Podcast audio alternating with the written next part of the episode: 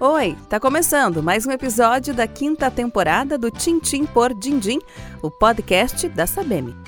A Sabem é uma empresa do ramo de seguros, previdência e serviços financeiros que está presente há quase 50 anos no mercado. Nessa temporada, estamos falando sobre o FGTS de aniversário Sabem, um produto que te oferece a possibilidade de sacar um percentual do seu fundo de garantia é disponível para negativados e desempregados, não tem desconto de parcelas mensais e tem taxas muito reduzidas, de apenas R$ 1,99 ao mês. Hoje a ideia é te contar na prática como você pode usufruir desse produto. Uma das tantas vantagens do FGTS de aniversário Sabem é você poder antecipar o dinheiro para botar as contas em dia, sem mexer no seu crédito.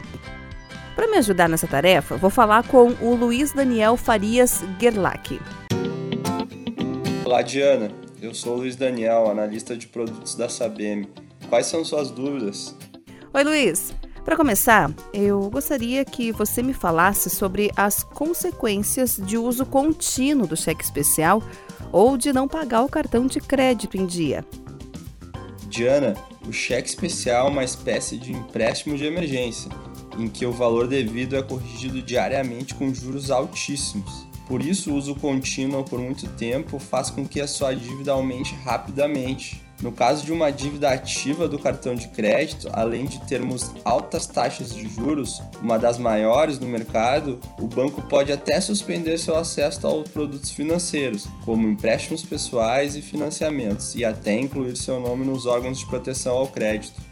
E quais as taxas de juros de empréstimo mais comuns do mercado atualmente?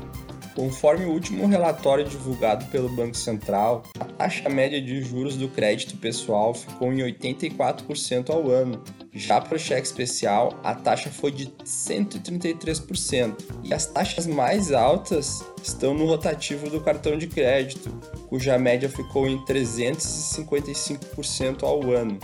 Além disso, temos a taxa média do crédito parcelado que está em 174%. Lembrando que todas essas taxas são exclusivas para pessoas físicas. Nossa, são percentuais muito altos.